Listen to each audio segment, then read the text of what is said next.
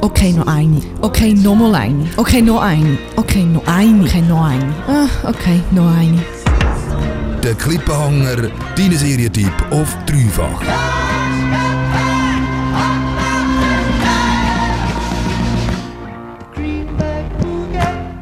Es gibt gute Filme, es gibt schlechte Filme und dann gibt es aber noch so schlechte Filme, ähm, dass sie dann einfach wieder gut sind, weil sie so schlecht sind.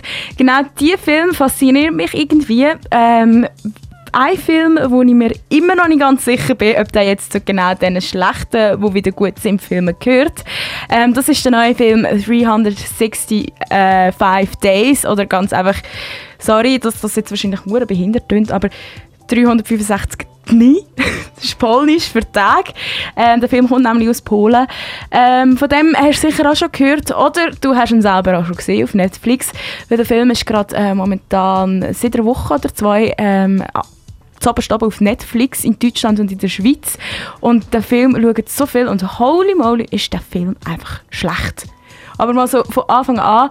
Ähm, der Film, oder nennen wir es jetzt einfach mal Film, weil ich so mehr das Gefühl habe, es ist einfach ein riesig langer Soft-Porno, ähm, ist so ein ein Fifty Shades of Grey-mässiger Film. Er basiert auch auf einem Erotikroman, ähm, was aber von Anfang an mega weird ist. An dem ganzen Film ist das ähm, ein Stockholm-Syndrom, also das Syndrom, das du hast, wenn du mit deiner Geiselnehmer ähm, an sympathisieren. Ähm, er romantisiert das Stockholm-Syndrom extrem. Es geht nämlich im Prinzip darum, dass ein sizilianischer Mafia-Boss eine polnische Touristin entführt und ähm, sich bei sich daheim einsperrt und ihr dann 365 Tage gibt, also ein Jahr Zeit gibt, um sich ihn zu verlieben. Es ist so, what? Nicht, Liana, du hast ihn ja angesehen. Ja, ich habe auch gesehen, ich habe ich habe es mega komisch gefunden, weil er behaltet sie dann ja so fest und ich habe das Gefühl, es hat einfach so vom einen auf den anderen Tag gewechselt. Zuerst so, oh mein Gott, nein, ich will niemals mit dir zusammenkommen, du kannst das ganze Jahr warten und ich werde mich nachher verpissen. Sorry, dass ich es jetzt gesagt habe. Und nachher einfach von heute auf morgen so, ich finde sie ihn trotzdem geil. Ja, es ist so, vielleicht ist es ganz einfach der Blowjob gewesen, den er von einer bekommen und sie müssen zuschauen. Wer weiß? Wer weiß? Vielleicht steht man ja mega fest auf das. Aber anyways, es gibt so gewisse Punkte, die wirklich so sind, äh, what the fuck ist dort abgegangen? Es ist äh, wirklich einfach eine mega komische Story. Ähm, es gibt so viele Szenen in dem Film, wo einfach für nichts da sind. Sie führen in nichts, sie werden nicht erklärt und sie sind einfach dort in dem Film, damit sie in dem Film immer sind. Das ist zum Beispiel die erste Szene, die allererste Szene, sitzt ähm, der Massimo, das ist der Mafiaboss, mit seinem Vater, der war dort mal noch nicht Mafiaboss, sondern der Vater war Mafiaboss. Sitzen sie am Meer, der Massimo schaut durch ein Fernglas und sieht nachher, die Laura heisst sie, gell? Ja siehst du sie ähm, durchs Fernglas und er findet sie mega schön. Und ähm, sie hocken dort aber an dem Tisch, der Vater und der Sohn, und diskutieren mit einer anderen Mafia-Familie über Prostituiertenhandel. Was weird ist. Und die Info kommt nie wieder im Film vor. Und ähm, auf einmal stehen sie auf, gehen das Meer an und dann wird der Vater verschossen.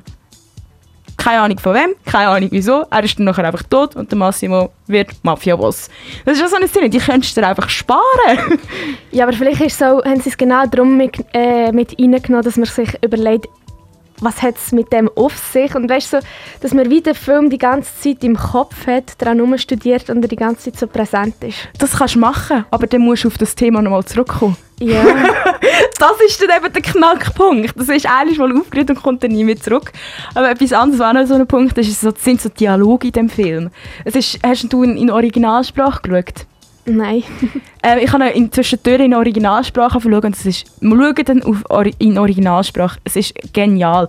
Ähm, er hat so einen mega breiten italienischen Akzent im Hintergrund und sie einen mega breiten ähm, polnischen Akzent. Das ist so hilariös und sie sind beide so schlechte Schauspieler und es ist einfach, ah, ich habe zum Teil nur noch müssen lachen und etwas, was mich ganz, ganz fest genervt hat. Also zuerst noch etwas, was relativ gut ist in dem Film, und zwar die Sexszenen. Und das sagt wirklich jeder.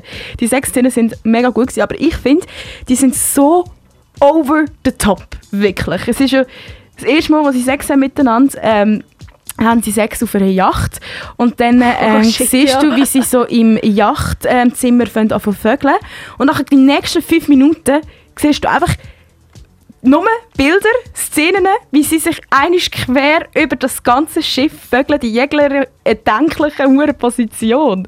Es ist wirklich einfach crazy. Ja, also falls du Bock auf einen Film hast, wo irgendwie äh, 70, 80 Prozent davon Sexszenen sind, dann schau den Film. Voll, Softporn, wirklich.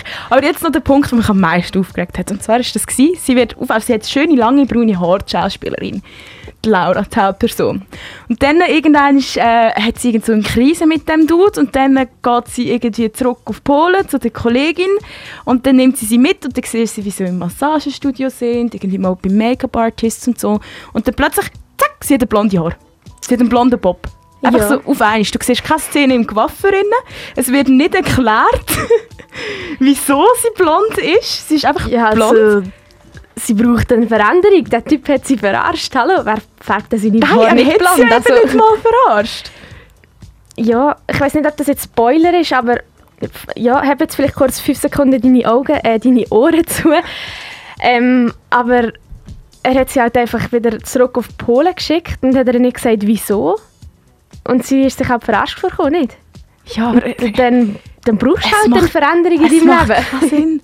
Aber jedenfalls, ich finde es so schlimm. Ich hoffe ganz, ganz fest, dass das ein Perücke ist. Weil es sieht einfach verdammt mal scheiße aus. Sie, ihr steht es erstens gar nicht und zweitens, die Haare sind so schlecht gemacht. Es ist so eine Szene, wo sie das zweite, also Kollegin und sie im Auto hocken und sie ist dann wie so ein bisschen im verblurrten Hintergrund, also so ein bisschen im verschwommenen Hintergrund. Du siehst eine Szene, wie aus ihrem kurzen Bob, also so Haare bis zum Kinn, einfach so eine Strähne rausschaut. Ah, das ist mir nicht aufgefallen.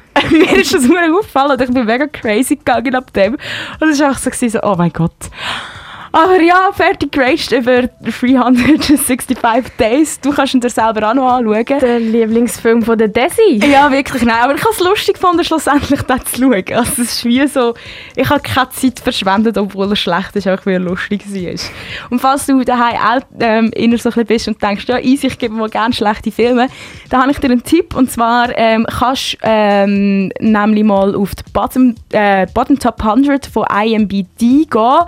Ähm, die IMBD, das ist die International Movie Database, die findest du im Internet. Ähm, sie haben mal äh, eine Liste gemacht von den 100 sch- schlechtesten Filmen, die es je gegeben hat, nach ähm, Critics-Wertungen, also nach Kriti äh, Kritikerwertungen und nach äh, User-Wertungen, also nach Leuten, die einfach wie du und ich Filme schauen. Und auf dieser Liste sind Filme drauf, wie zum Beispiel The Room, The Emoji Movie, Cats oder seit neuem halt eben auch 365 Days. Hat es verdient. yes, definitiv. Dreifach.